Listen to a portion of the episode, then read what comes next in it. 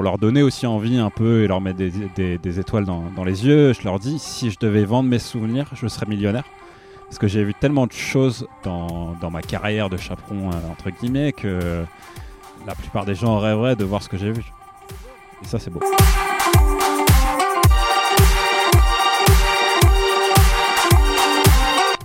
Bonjour à tous et bienvenue sur le podcast Le sport à la loupe. Aujourd'hui, nous allons faire un podcast avec un auditeur. Et oui, parce que le sport se transmet également par les spectateurs, les auditeurs, ceux qui nous écoutent, qui peuvent avoir des expériences particulières. Et c'est ce pourquoi nous avons aujourd'hui avec nous Mathieu. Bonjour Mathieu. Bonjour. Alors Mathieu, ton rôle dans le sport, c'est chaperon antidopage. On va en parler un petit peu après. Ouais, tout à fait. Donc juste une petite euh, intro sur le dopage. Donc euh, la définition euh, stricte, c'est la pratique consistant à absorber des substances chimiques ou à utiliser des actes médicaux pour accroître les performances physique et mentale d'un sportif. Alors quelques petites dates rapidement. Donc en 1968, le CIO a officialisé les contrôles antidopage. Et en 1989, c'est un peu le démarrage des contrôles, ce qu'on appelle inopinés, donc euh, un petit peu au hasard. Et on sait également que le nombre de contrôles, il varie d'un sport à l'autre et que c'est un petit peu plus répandu dans les sports euh, collectifs. Euh, pardon, c'est l'inverse. Individuel que collectif, excusez-moi. Alors merci Jérôme pour cette introduction. Mais Mathieu, qu'est-ce qu'un chaperon antidopage? Alors la définition, elle est assez simple. Euh, on pourrait aussi l'appeler l'escorte. Euh, c'est tout simplement récupérer l'athlète à la fin de sa course, à la fin de son match, euh, le notifier du contrôle et l'escorter jusqu'au contrôle. Et pendant ce temps, le suivre, l'observer, vérifier qu'il ne prend pas de substance, qu'il ne va pas aux toilettes, tout ce genre de choses. D'accord. Alors Mathieu, toi personnellement, qu'est-ce qui t'a amené à t'intéresser à ce rôle et quand? Euh, alors j'ai eu la chance de rencontrer, d'avoir un professeur euh, qui est le frère d'un célèbre ancien tennisman euh, français quand j'étais en master. Et qui On peut avoir un nom? Oui, le frère de Monsieur Pioline. Ok. Donc il n'y a pas qu'un seul Pioline, il y en a plusieurs.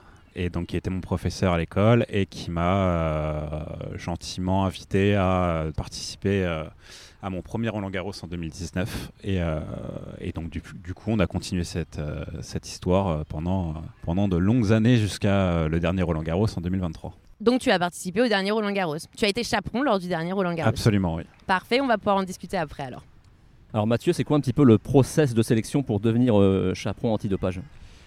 Alors je pense qu'il y a plusieurs portes d'entrée. La mienne a été via un contact, notamment sur le tennis.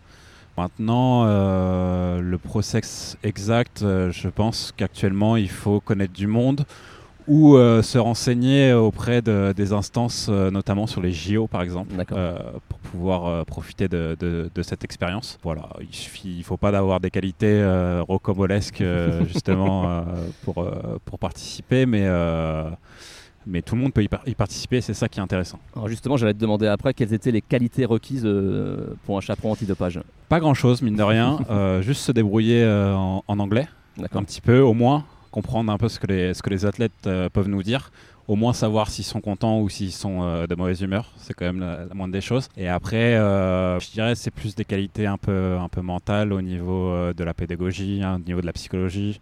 c'est de voir un peu quand est-ce qu'il faut, il faut y aller, quand est-ce qu'il faut leur parler. garder du sang-froid aussi parce que c'est c'est vrai que c'est une mission qui peut être entre guillemets à risque au vu de la situation. Et enfin, sur certains sports comme le vélo, être quand même en bonne condition physique parce qu'il peut arriver qu'on puisse courir après un vélo. Oui, parce que toi, du coup, ton expérience, tu as fait Roland Garros, mais également le Tour de France. Le Tour de France, c'est le tournoi destination aussi. Ok. Et justement, vous êtes quand même formé parce que peut-être qu'il n'y a pas besoin effectivement d'avoir des euh, qualités particulières, mais il y a quand même une formation derrière pour euh, justement euh, accéder à ce poste qui est quand même très important et qu'on ne parle pas souvent d'ailleurs dans, dans, les événements. Euh, oui, alors une formation qui est, euh, qui est absolument légère, vu que le protocole est assez simple en fait, euh, malgré qu'il soit très important pour le contrôle antidopage. Il est assez simple. Euh, une petite formation euh, d'une demi-journée, ça suffit largement. Et après, euh, comme beaucoup de, jobs, ce qui est intéressant, c'est aussi le terrain. Donc il y a quand même une formation en, duo avec quelqu'un de plus expérimenté pour voir comment ça se passe. voir aussi les soucis qu'on pourrait rencontrer lors du, chaperonnage. Mais sinon, on est vite autonome, sur, ce, sur ce poste. Est-ce qu'il y a une limite d'âge pour ce rôle-là? Est-ce qu'il y a des tranches d'âge vraiment privilégiées ou... Non, pas vraiment. Après, effectivement, si à 80 ans on est en fauteuil roulant, c'est un peu compliqué de, pouvoir faire, de pouvoir faire la mission. voilà, comme je l'ai dit, il faut quand même. ça peut être long aussi. donc il faut pouvoir être debout pendant plusieurs heures. Je dirais que c'est à peu près le, seul problème au niveau de la limite d'âge, sinon, sinon c'est ouvert à tout le monde. Oui, parce que c'est quand même, on a l'impression quand même que c'est plutôt un, un, job. Euh, déjà, il faut avoir du temps, parce qu'il faut être libre potentiellement pendant les 15 jours euh, de Roland Garros. Donc, il y a aussi beaucoup d'étudiants quand même qui le, qui le font, ou de, jeunes justement qui veulent peut-être intégrer le monde du sport, qui sont en école de sport. Il y a peut-être aussi une facilité pour, euh, pour ces personnes-là, parce que bah, forcément, il y a, comme on a dit, hein, il, y a le, il y a le réseau et on rentre dans un écosystème.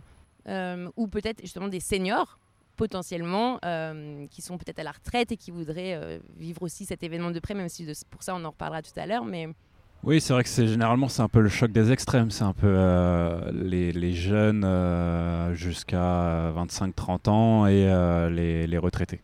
effectivement, il faut pouvoir poser suffisamment de jours. Alors sur Roland Garros, c'est un peu différent parce qu'on peut faire des, euh, jours qui sont non consécutifs. Euh, sur le Tour de France, par contre, c'est une autre histoire vu qu'on part euh, à minimum deux semaines sur la route en fait au final. Donc là, il faut avoir de la disponibilité et puis c'est parfois compliqué au vu de la, vie de famille, au vu du travail, au vu de plein de choses. Donc oui, il faut avoir du temps, c'est sûr. D'accord. Pour les petits jeunes, c'est plutôt sympa en tout cas.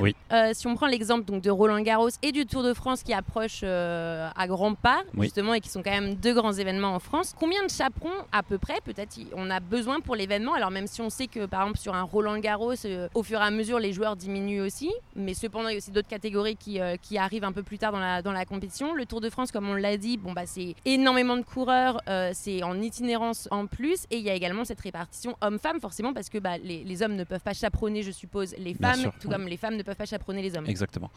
Je vais commencer sur le, Tour de France parce que c'est le plus simple. Euh, on est une équipe de 8 chez les hommes. Alors chez les femmes, je ne sais pas, vu que ce n'est pas forcément en même temps. Euh, chez les hommes, on est 8 de deux équipes de 4 et ce pendant tout le tour. Alors il peut y avoir une, une, relève. Il y a généralement une relève quand même au, milieu du, tour. Voilà, après euh, sur le tour, c'est vrai qu'il y a énormément de contrôle. Il peut, il peut arriver qu'il n'y ait pas de chaperon pour le contrôle. C'est ah bon ouais. Sur le Tour de France Oui, sur le Tour de France. Alors que c'est reste le sport le plus euh, sujet à, au dopage, entre guillemets. Oui, oui, c'est une vision des choses. On va, dire euh, à, l'époque, en tout cas, c'est par là où. Oui, qu'il y a eu peut-être peut-être le plus, le plus d'histoire. Disons qu'il y a une certaine autonomie aussi dans le tour où tous les chaperons ne peuvent pas tout faire tout simplement. C'est vrai que souvent c'est une équipe par chaperon, par exemple sur les contrôles aux hôtels. Après, euh, sur la course, c'est ciblé en fonction de la course. Sur Roland Garros, on est, euh, on est sur euh, un athlète par personne et par jour. globalement. Et ça tourne en fonction des jours. Il y a des jours où il y a moins de demandes parce qu'il y a moins de simples, par exemple. Au moins une journée sur la quinzaine où il n'y a pas de simple homme, par exemple, qui est le jeudi de la deuxième semaine. et c'est pour ça qu'il s'est ouvert aussi à d'autres catégories pour les contrôles, les fauteuils, les juniors en finale, les doubles et ce dès le premier tour. Et donc, est-ce qu'il y a moins de chaperons à la fin qu'au début ou euh, non. Même, nombre? Alors, automatiquement, le jour de la finale, oui. oui, forcément. Maintenant, les journées les plus riches en chaperonnage et en contrôle, euh, c'est la deuxième semaine, par exemple. Et donc, toi, quand tu l'as fait Roland Garros, tu es resté du début à la fin ou tu as fait des, pauses euh? Ah, il y a forcément des pauses parce que personne ne fait. parce qu'il y a les qualifications en plus. Hein. Donc ça fait trois semaines personne ne fait autant de jours. D'accord. Il y a des jours où il n'y a pas de contrôle, il y a des jours où il y a énormément de contrôle. Donc ça varie énormément, ça varie en fonction des disponibilités de chacun aussi. Chacun donne des disponibilités qui font qu'on euh, a un planning à la fin qui est le planning du tournoi. Mais voilà, il n'y a pas de règles en fait au niveau des contrôles. Les années se suivent et se ressemblent pas forcément. Donc c'est très varié. Mais ça veut dire qu'il y a des contrôles dès les sélections de Roland Garros par exemple? Les sélections Les qualifications les Pardon, les qualifications. Les qualifications, pour Se sélectionner pour euh, jouer plus loin, mais non, pardon, les qualifications, donc ça commence dès là. Il peut y en avoir en tout cas. Totalement. D'accord, ok. Et donc, euh, quand on est on sait, tu m'as dit à l'avance, qui on va contrôler sur une journée donnée C'est assez simple, on a un briefing euh, le matin. Euh, donc en fait, on est, nous, on est devenu une grande famille parce que comme je l'ai dit tout à l'heure, il y a beaucoup de jeunes et, un peu des, parents pour nous aussi chez, les plus vieux. Mais on est tous très proches et surtout, ce qui est important, c'est d'avoir une équipe. Parce que si on a un souci avec le joueur, il faut toujours qu'on puisse avoir quelqu'un pour nous aider ça, peut, ça, peut, être tout n'importe quoi. Hein. Ça peut être euh, une rature sur la feuille, ça peut arriver de perdre son joueur aussi. Ça m'est jamais arrivé, je touche du bois, mais euh, ça peut arriver, notamment sur les qualifications justement où c'est des joueurs qui sont un peu moins connus. Donc, donc voilà, au briefing, on a chacun, on a chacun notre mission et puis, et puis voilà, on sait à peu près quand est-ce qu'on commence à travailler. Par contre, on ne sait jamais quand est-ce qu'on finit de travailler. Et c'est un peu le, charme, le charme du chaperonnage. Alors justement, j'allais te demander après, en fait, est-ce qu'un un athlète peut refuser un chaperon? Pour des raisons non. Y ah, enfin, oui, il peut, il peut, euh, en s'exposant à de lourdes sanctions, parce que c'est, euh, bah, en fait, c'est tout simplement refuser un contrôle antidopage, et quand on refuse un contrôle antidopage, et, de plus en plus, je pense, les, euh, les sanctions sont élevées. Donc, c'est pour ça que nous aussi, on communique énormément pour pas avoir de soucis Enfin, si on est amené à avoir euh, de la réticence du joueur ou de la joueuse, que nos supérieurs soient au courant de ce qui se passe, à quel moment, où est-ce qu'on est, etc. Donc c'est là où la communication est très importante. C'est aussi pour se dédouaner nous euh, et pas avoir de parole contre parole en fait euh, avec le joueur s'il y a un souci. Mais dans tous les cas aussi, vous avez une certaine discrétion à avoir lors de l'événement, donc vous n'êtes peut-être pas non plus les plus visibles non. à Roland Garros ou même sur le tour. Je suis pas sûr que vous ayez peut-être des signes distinctifs, enfin même si je pense que d'une certaine manière, eux peuvent vous reconnaître, mais pas forcément euh, le public. Donc ils savent aussi qu'il y a quand même une discrétion, euh, même si le fait qu'il y ait un petit jeune qui suive l'athlète, et ça rend aussi peut-être le côté plus euh, facile pour eux et de ne pas refuser. Et effectivement, je pense qu'au bout d'un moment, on pourrait se poser la question qu'il y a un gros problème si on refuse juste un chaperon qui, comme on l'a dit, est là principalement pour accompagner aussi et non pas, et non pas pour réaliser oui, des Oui, oui, après, il y a des joueurs, des athlètes qui, qui s'en fichent un peu que ce soit le petit jeune qui soit là juste pour accompagner et, qui fait ça pour le plaisir. Mais euh, c'est, en fait, tous les contrôles sont très différents. En fait, euh, il y a des façons d'aborder les choses. Euh, et je pense que c'est ce qui fait aussi le charme de la mission aussi, c'est de, jamais savoir ce qui va nous arriver en fait concrètement. Et c'est pour ça qu'il y a toujours ce petit moment d'adrénaline au moment d'aller d'aller voir le joueur. Et il y a aussi cette dimension où on n'aborde pas de la même façon un top 10 qu'un mec qui sort au premier tour des qualifs. Donc euh, voilà, tout est très différent et c'est ce qui fait, ce qui fait le, charme des missions aussi, hein, c'est de, pouvoir voir des choses différentes autour de, au, cours de la quinzaine. Quoi. Et donc tout à l'heure, on a parlé donc rapidement, parce que euh, si on devait par exemple euh, raconter la journée type d'un chaperon, donc apparemment vous avez effectivement donc les briefings le matin, donc c'est là où vous savez donc de quel athlète vous allez vous occuper, mais tout ça, ça prend pas toute la journée. Non. Mais justement, comment sont ponctuées véritablement euh, les journées sans bien évidemment euh, dévoiler certaines choses euh, Je pense que la question qu'elle te pose, c'est est-ce que tu peux voir des matchs quand tu es échappé en fait? C'était pas tout à fait la question. Non, pardon.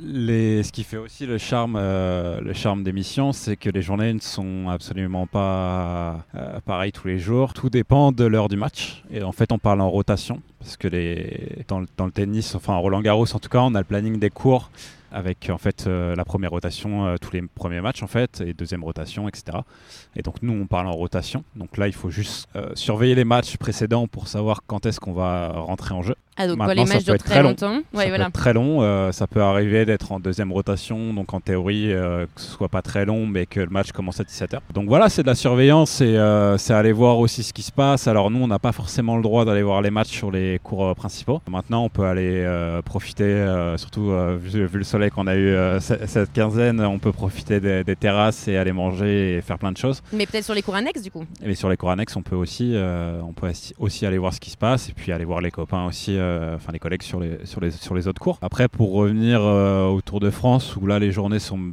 bien différentes. Et c'est intéressant aussi de l'aborder parce que sur le Tour de France, on est en itinérance, comme tu l'as dit tout à l'heure. Et euh, là, ça dépend si on est loin de l'arrivée, si on est proche, si on. généralement, il y a beaucoup de, temps de, de, trajet à faire. Donc, il faut le prendre en compte. Euh, il y a beaucoup de fatigue aussi qui s'accumule au fur et à mesure des jours. Donc euh, c'est euh, essayer de récupérer un max tout en étant à l'heure pour, pour être sur la ligne d'arrivée au moment. J'ai une question à te poser. pendant une étape, le chaperon, en fait, il, est où? Dans quelle caravane En fait, nous, ce qui nous intéresse, c'est juste l'arrivée. D'accord. Donc en fait, nous, il n'y a que l'arrivée. Et Donc vous êtes déjà parti en avance? Nous, il faut juste qu'on soit allez, 20 minutes au, au mieux. Hein au mieux 20 minutes, 20 euh, minutes avant, l'arrivée des coureurs. Donc c'est pareil, il faut surveiller. Il faut calculer le temps de trajet. Et nous, on n'est pas, je reviens sur ce que tu disais, mais on n'est pas dans, la caravane. En fait, on a nos propres euh, voitures euh, à nous et on organise nos trajets comme on l'entend dans la voiture.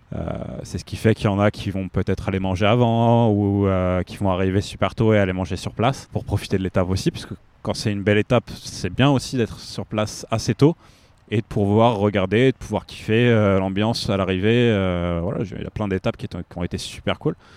Et la différence avec le vélo, c'est qu'on a l'athlète aller 5 minutes avant l'arrivée. c'est un peu la surprise. c'est vrai. Ça, c'est plutôt très intéressant. Mais il y a moins de mauvaises surprises qu'en tennis parce que ça dure moins longtemps. En fait, il y a beaucoup moins de choses à faire en, vélo.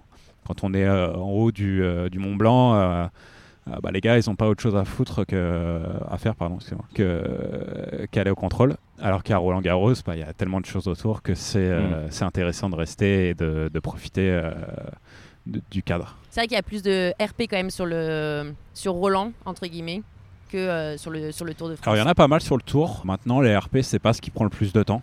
Normalement, à Roland, ce qui prend du temps, c'est le restaurant, c'est ah. profiter de la famille. Euh, si c'est un petit joueur entre guillemets, euh, peut-être qu'il va profiter un peu plus du cadre.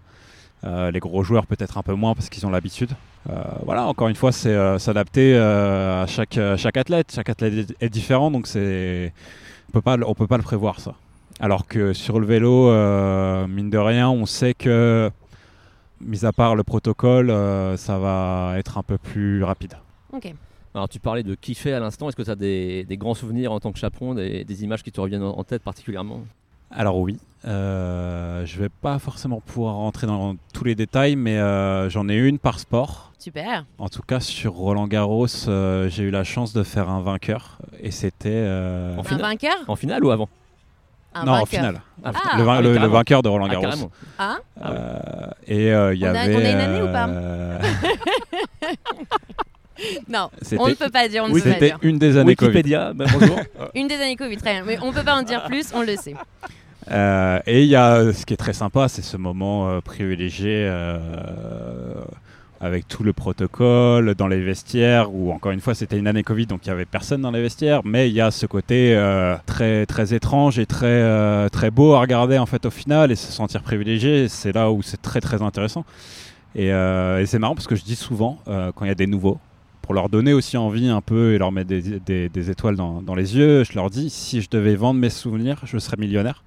Parce que j'ai vu tellement de choses dans, ma carrière de chaperon, euh, entre guillemets, que la plupart des gens rêveraient de voir ce que j'ai vu. C'est beau. Et ça, c'est beau. Mais déjà, ne serait-ce qu'effectivement, bon, s'il y a eu un vainqueur de Roland, donc c'est forcément quelqu'un qui est euh, déjà qui a une notoriété euh, énorme c'est le rêve de tout le monde de rencontrer en fait nos athlètes euh, fétiches qu'on regarde à la télé, qui mm, mm, peuvent mm. nous inspirer tous les jours, qui peuvent euh, nous aider aussi à nous mettre à un sport, à nous dire mais moi aussi j'ai envie d'être euh, j'ai envie d'aller jusqu'au bout, j'ai envie d'aller sur Roland Garros et effectivement c'est des, des, motivateurs donc c'est enfin effectivement c'est une très belle chance d'avoir rencontré déjà toutes ces personnes mais après qu'ils soient certes vainqueurs ou, ou, pas parce que chaque personne a beaucoup de choses à, à apporter et à des émotions différentes. Et, euh, et non, c'est très beau. Là, tu parlais du vainqueur de Roland, et donc mm. euh, le contrôle, il a lieu combien de temps après euh, le Très longtemps. Très ah longtemps.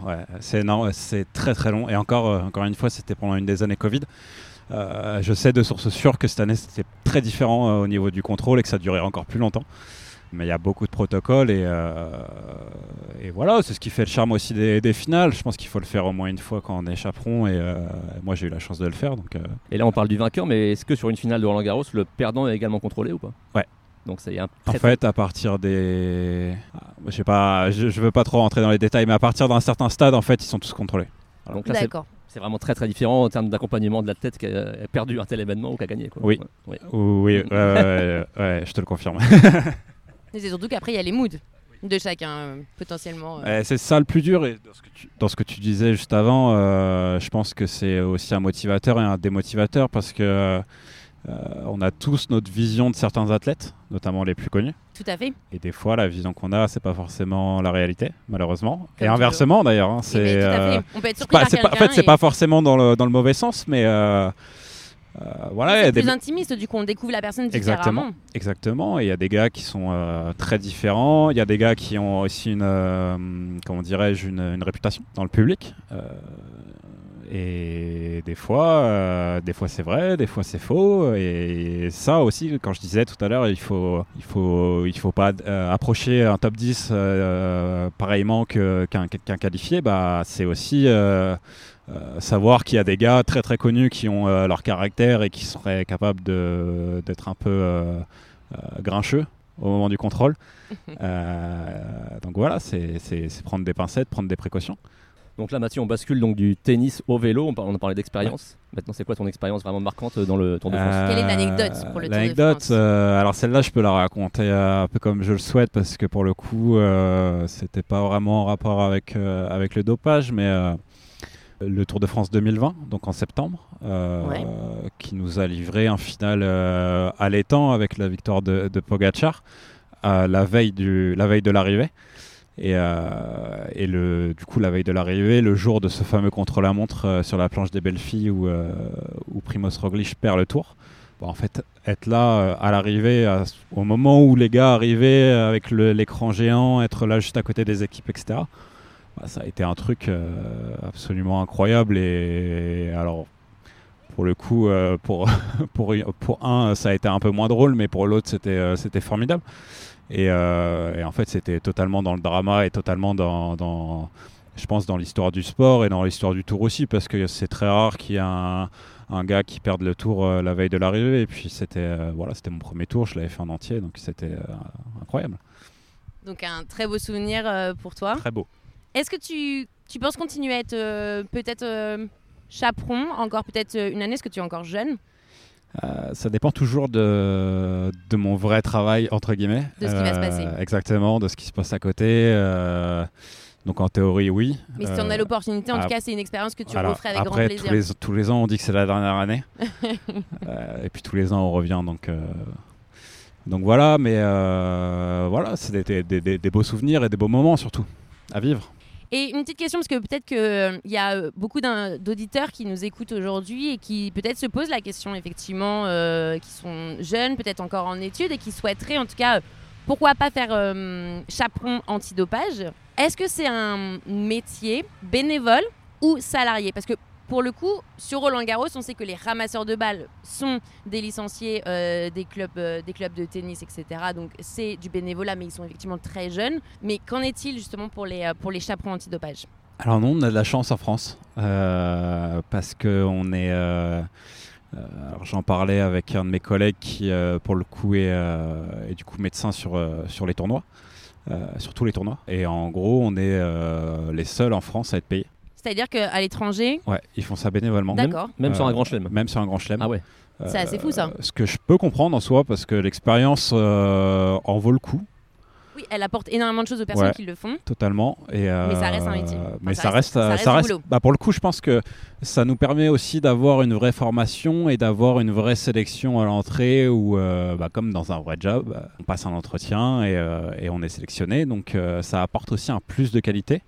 Et voilà, je pense que la Fédé en est très content et très fier d'avoir euh, d'avoir cette qualité au niveau du chaperonnage parce que je sais que c'est pas la même chose sur les autres tournois euh, sur le circuit ATP et WTA donc euh, donc voilà c'est quelque chose dont on est fier Donc Mathieu, là on a parlé de tennis et de vélo. Ouais. Mais tu as également, donc, tu l'as dit auparavant, une expérience de rugby au tournoi Ouais. des Six Nations. totalement Et apparemment tu as également une anecdote euh, sympa à nous raconter. Ouais. Sur mon premier match de rugby, du coup, c'était le, c'était le jour où la France a fait le Grand Chelem l'année dernière. Euh, au Stade de France, donc déjà une belle soirée. Et du coup, j'ai eu la chance euh, d'avoir un, joueur français et de pouvoir partager euh, un peu le sacre dans les vestiaires et, et un peu plus, où là, je peux pas trop le raconter, mais les moments un peu intimes du vestiaire, les moments de célébration. Bah voilà, quand on regarde, quand on est petit et qu'on regarde le tournoi de destination sur, Fran- sur France Télévisions, c'est toujours c'est toujours euh, incroyable d'être là à ce moment-là dans les vestiaires et de pouvoir partager, euh, surtout que les rugbyman sont quand même réputés pour être assez intégrants euh, quand on est avec eux, donc c'est toujours euh, un moment incroyable et je pense que c'est l'un de mes meilleurs moments de, de chaperonnage. ouais. En fait, tu un peu un porte-bonheur pour les sportifs. toi. Tu nous parles de vainqueur de Roland Garros, euh, des destinations.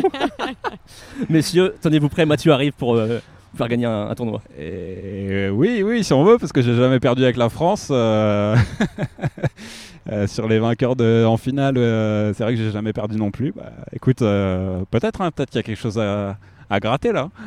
Mais est-ce que par exemple justement, euh, comme euh, tu l'as fait donc de manière régulière et sur euh, donc plusieurs éditions, est-ce qu'il y a des athlètes qui te reconnaissent ou reconnaissent d'autres euh, chaperons qui font ça, qui font ça peut-être depuis plus longtemps, mais est-ce qu'il y a un côté où, où on, Euh, enfin, je, vous je- êtes reconnu ou pas? je ne sais pas. Je ne sais pas. Euh, euh, bon, le tennis c'est un peu particulier quand même parce que c'est très, c'est quand même un sport égocentré. Euh, les gars sont quand même dans leur bulle et un peu pas perchés, mais euh, voilà, ils sont dans dans leur monde quoi. Et je, je pense pas qu'il d'une année à l'autre peut-être, peut-être parce qu'il y en a où je les ai fait vraiment littéralement tous les ans. Euh, mais euh, je sais pas, je leur ai pas posé la question et puis c'est souvent pas, pas les bons moments de façon. Mais par contre, sur le même tournoi, c'est possible que certains reviennent. Euh, pour des raisons, par exemple, où euh, ils sont contrôlés en double et en simple, ou des choses comme ça. Et, et là, par exemple, ça peut être un peu plus simple. ouais.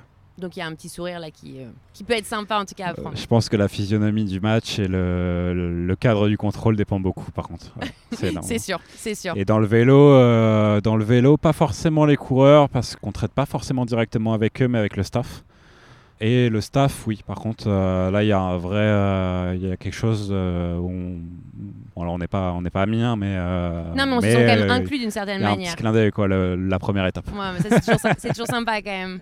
Oui, c'est ben, c'est mieux que ça se passe comme ça quand même. C'est bien de parce que souvent ça peut être très dur aussi.